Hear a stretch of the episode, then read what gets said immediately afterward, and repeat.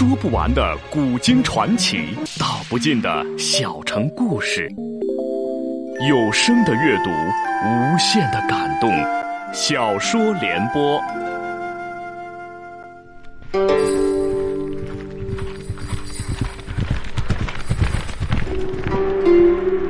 齐桓公用才无度，好酒好猎好女人，但他最爱惜人才。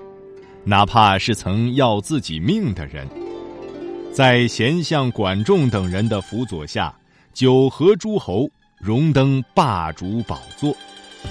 请听秦俊的长篇系列历史小说《春秋五霸之齐桓公》，由时代播讲。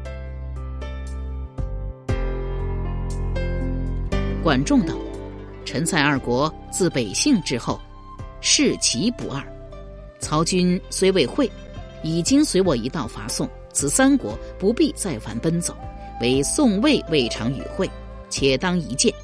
似诸国齐心，方定盟约可也。言未毕，忽传报：周王再遣善灭报宋之聘，以至魏国。管仲道：宋可成矣。位居道路之中，君当。亲至魏地为会，以亲诸侯。齐桓公乃曰：“宋、魏、郑三国之君会于捐地，连善灭齐侯，共是五位，不用歃血，依让而散。”诸侯大悦。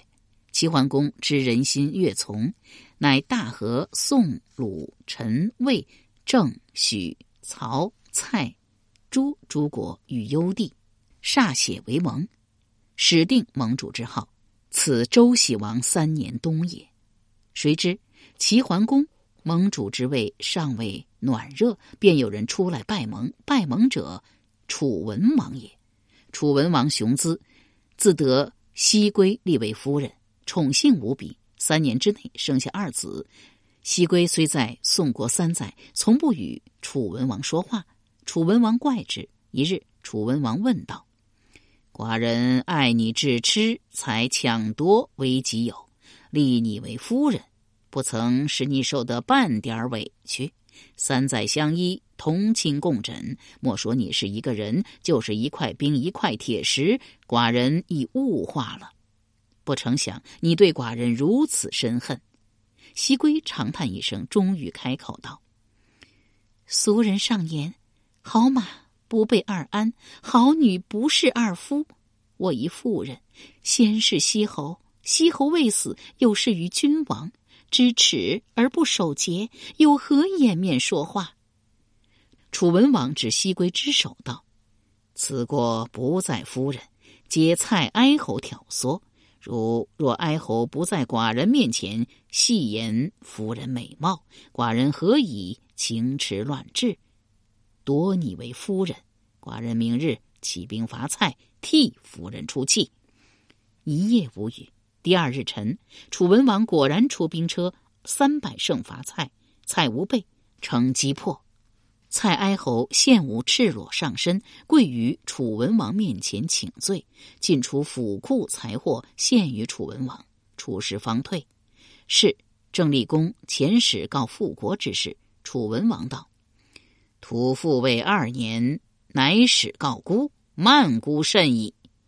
复兴兵伐郑，郑谢罪请和，楚文王许之。周喜王四年，郑立公魏楚不敢朝齐，齐桓公使人责之。郑立公使上卿舒詹入齐，舒詹见了齐桓公，哭丧着脸道：“必亦困于楚兵，日夜守城，未有间隙。”是以未修岁事，君若能以威加楚，寡君敢不朝夕立于齐庭乎？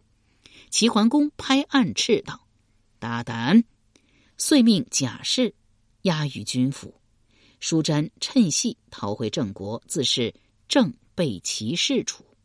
齐桓公一世英明，唯有四件事处置极为不当：其一，蔡有难不救；其二，逼郑投楚，其三周之大厦将倾，不知扶之；其四错用树雕易牙魏公子开方三位小人。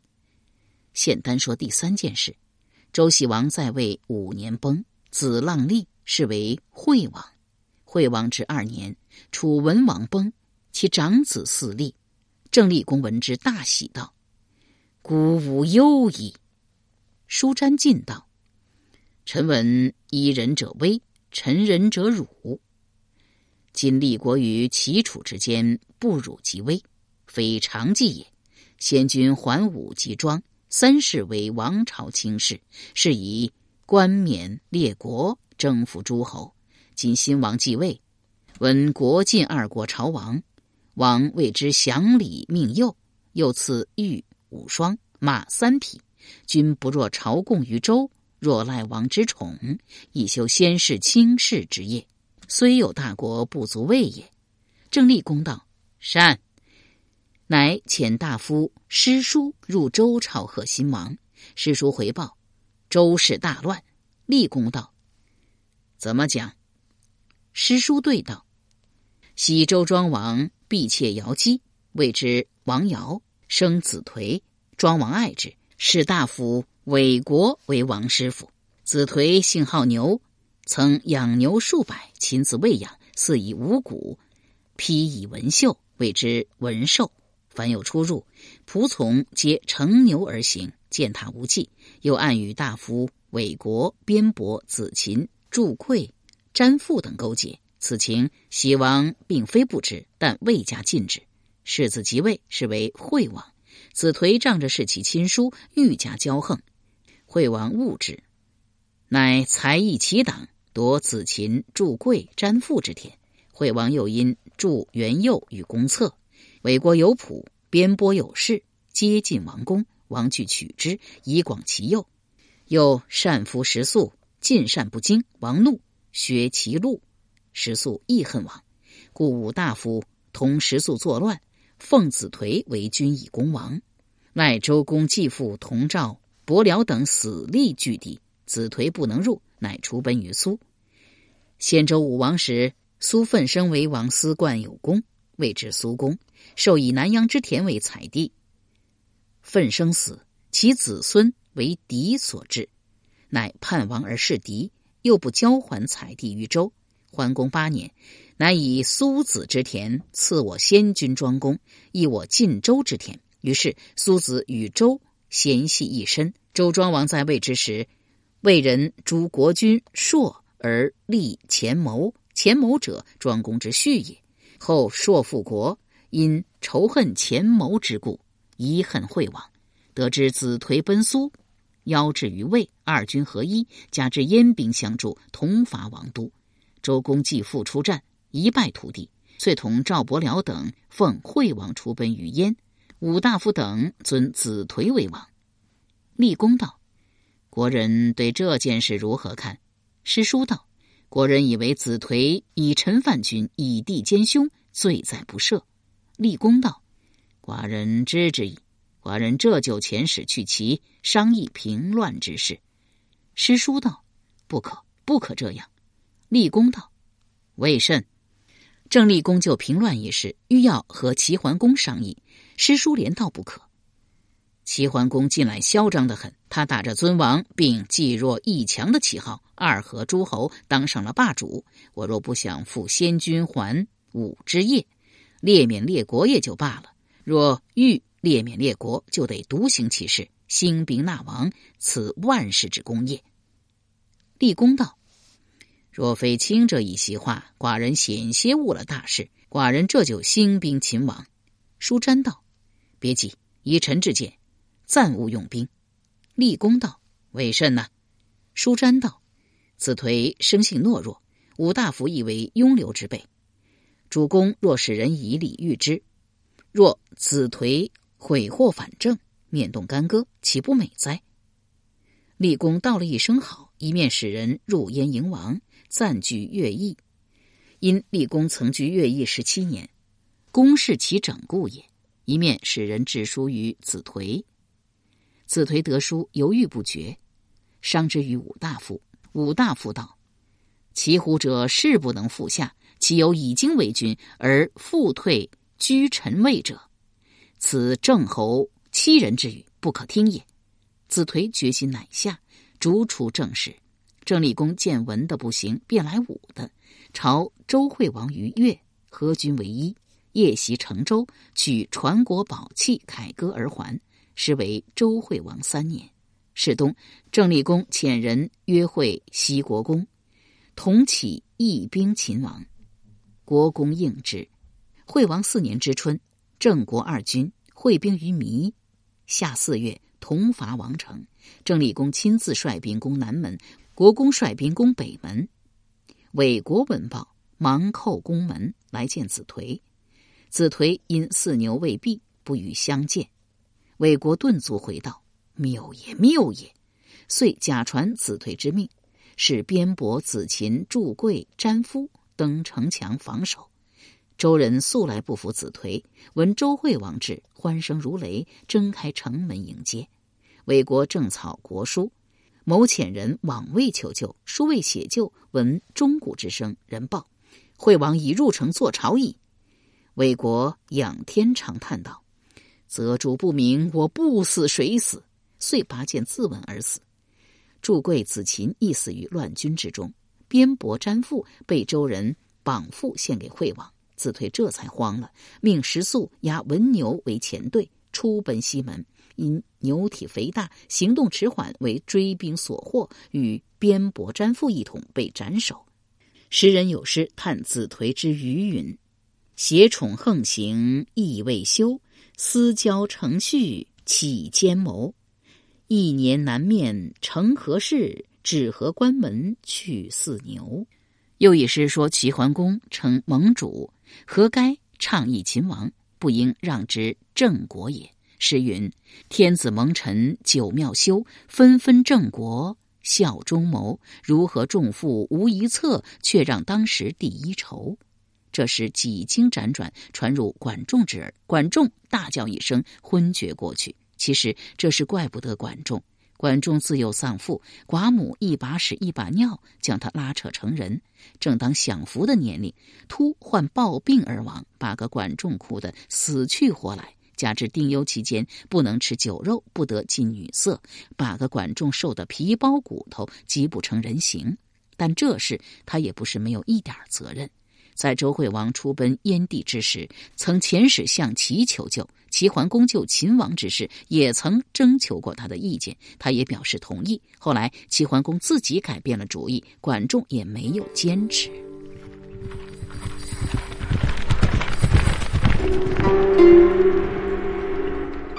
由时代播讲的秦俊的长篇系列历史小说《春秋五霸之齐桓公》正在播出。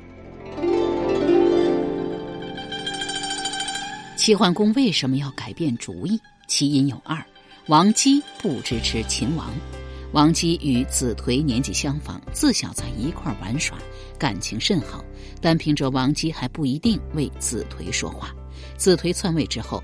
往齐国送了三份厚礼，内中一份就是给王姬的。王姬见钱眼开，这才帮子颓说话，这是其一。其二也是因钱而起。子颓篡位，谁也不怕，就怕齐桓公出兵讨他。大夫韦国给他出了个主意，用金钱开路。这钱当然不能直接送给齐桓公，而是送给齐桓公的两个宠臣树雕和易牙。连同王姬的那一份，刚好三份。王姬的枕头风，加之树雕和易牙的作用，齐桓公放弃了秦王的打算，眼睁睁的把秦王第一功让给了并不强大的郑国。每一及此，齐桓公总是扼腕长叹：“王姬误我。”自此对王姬开始冷落。光阴如梭，转眼三载过去，先是有敌人报称。郑立公驾崩，世子公子杰即位，是为郑文公。继之，又有敌人来报，楚文王驾崩，长子即位。宋桓公连道两声好字，召管仲进宫，欲出兵伐楚。连仲连道两声不可。齐桓公惊问何故，管仲一字一顿道：“人在丧中，伐之不义，一不可也。楚文王郑立公虽然死了。”但其国力未衰，以臣之意，莫如连鲁以伐徐荣。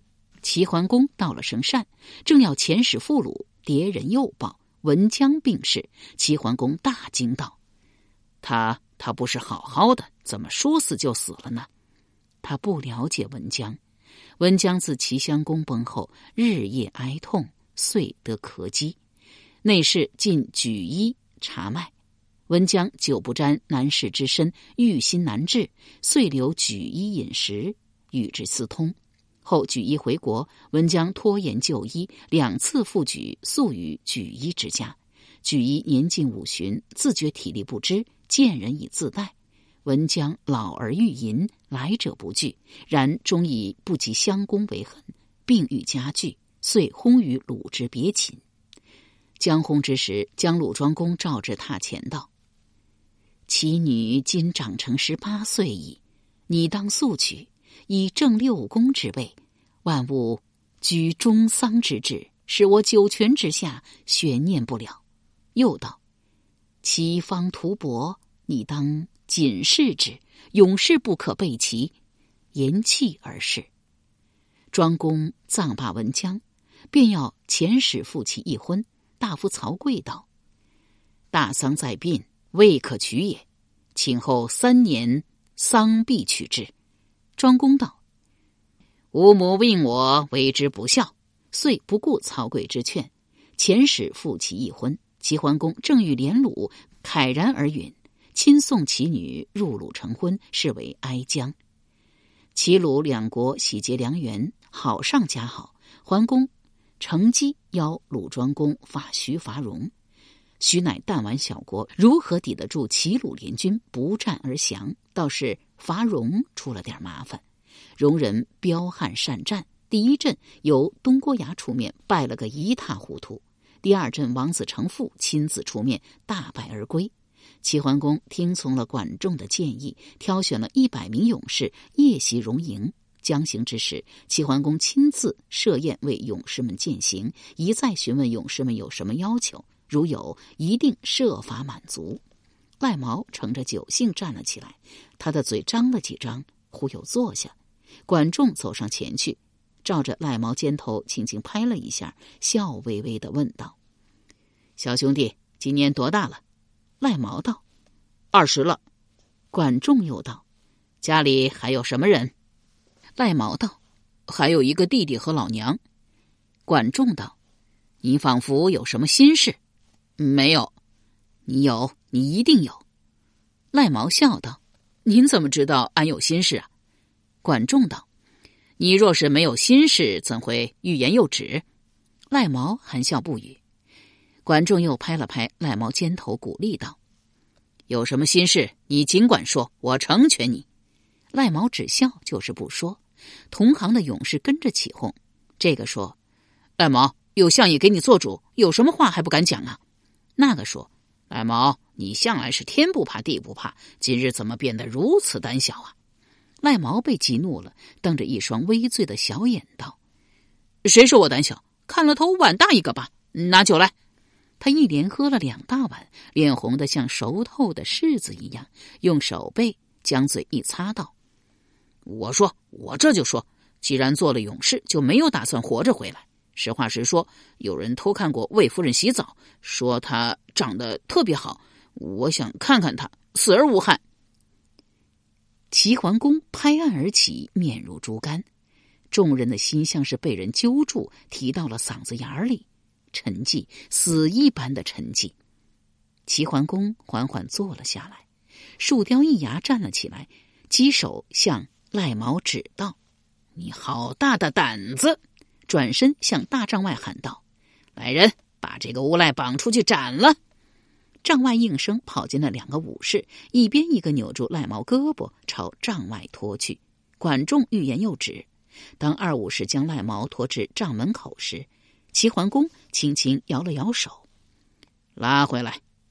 二武士将赖毛扭到齐桓公面前，齐桓公照着赖毛当胸一拳：“你是个男人，寡人成全你。”说毕，传召下去，命魏姬进帐。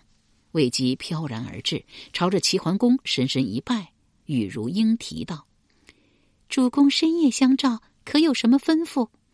齐桓公朝赖毛一指道。这位勇士想看一看你的胸脯。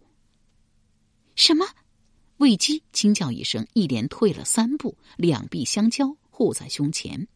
齐桓公缓缓说道：“请不必害怕，色者性也。不爱色的男人不是真正的男人，不敢承认自己爱色的男人也不是真正的男人。中父有一句名言，叫‘存天理，尽人欲’。人欲是什么？就是食也，色也。他要寡人见一只女驴。”以满足将士的色欲，寡人一直未曾放在心上，这是寡人的失误，寡人对不起诸位。他双手抱拳，还礼一周，掌声如雷。齐桓公继续讲道：“待灭戎之后，寡人将戎之虏女建立一只女驴。这次参战的勇士，一人分一个享用，时间三天。”掌声又起，经久不息。齐桓公又道。因而，寡人希望诸位活着回来。为了大齐，为了女人，你们一定要活着回来。掌声伴着呼哨，再一次响起。齐桓公将脸转向赖毛：“这位勇士，寡人特别希望你活着回来。你若活着回来，寡人不止让你玩三天女驴，寡人赐你一个宫女。”赖毛扑通朝齐桓公一跪，叩首说道：“谢主公，臣一定活着回来。”齐桓公一脸调侃道：“你还要看夫人的胸脯吗？”赖毛连连叩首道：“小人罪该万死，罪该万死。”齐桓公转脸对着魏姬道：“卿的胸脯让他们看吗？”魏姬红着脸没有回答。齐桓公道：“有道是刀剑无眼，他们这是在为齐国出力，为寡人而战，能否活着回来，尚在两可之间。”你就让他们看一看吧。魏姬低着头，双手摆弄着衣襟。齐桓公语带恳求道：“你就让他们看一看吧，算卦人求你了。”说毕，朝魏姬深深一揖。魏姬长叹一声，缓缓将纽扣解开，露出一对洁白如玉、活蹦乱跳的乳房。真当要他们看的时候，反倒没人看了。赖毛将手一挥。弟兄们，君侯如此相待我等，吾等还有何话可说？走，踹营去！走！众人跟着赖毛身后，猛虎一般的扑向荣营。一百个人，一百只虎，把荣兵杀得七零八落，四散溃逃。齐鲁联军乘胜追杀，一举灭了荣国。齐桓公依诺而行，将鲁德的两千四百名戎女全部充作女驴。至于赖毛，不仅娶了宫女，还破格提为连长。灭戎之后，郑文公害怕了，忙遣使复齐请盟。齐桓公便与宋、鲁、陈、郑四国国君会盟于齐境幽地。盟毕，齐桓公归国，于寿宫大摆宴席，犒劳群臣。齐桓公高举金弓，说道：“寡人自北姓出会以来。”三会诸侯一匡天下，可谓功成名就。喝喝他个一醉方休！说毕，一饮而尽。管仲一道：“主公所言甚是。来来来，喝他个一醉方休！”众人举弓共饮。酒至半酣，鲍叔牙直至来到了齐桓公面前，斟满为寿。齐桓公道：“乐哉，今日之饮！”鲍叔牙道。臣闻明主贤臣，虽乐而不忘其忧。臣愿君勿忘除奔，管仲勿忘兼求，宁弃勿忘牧牛于山。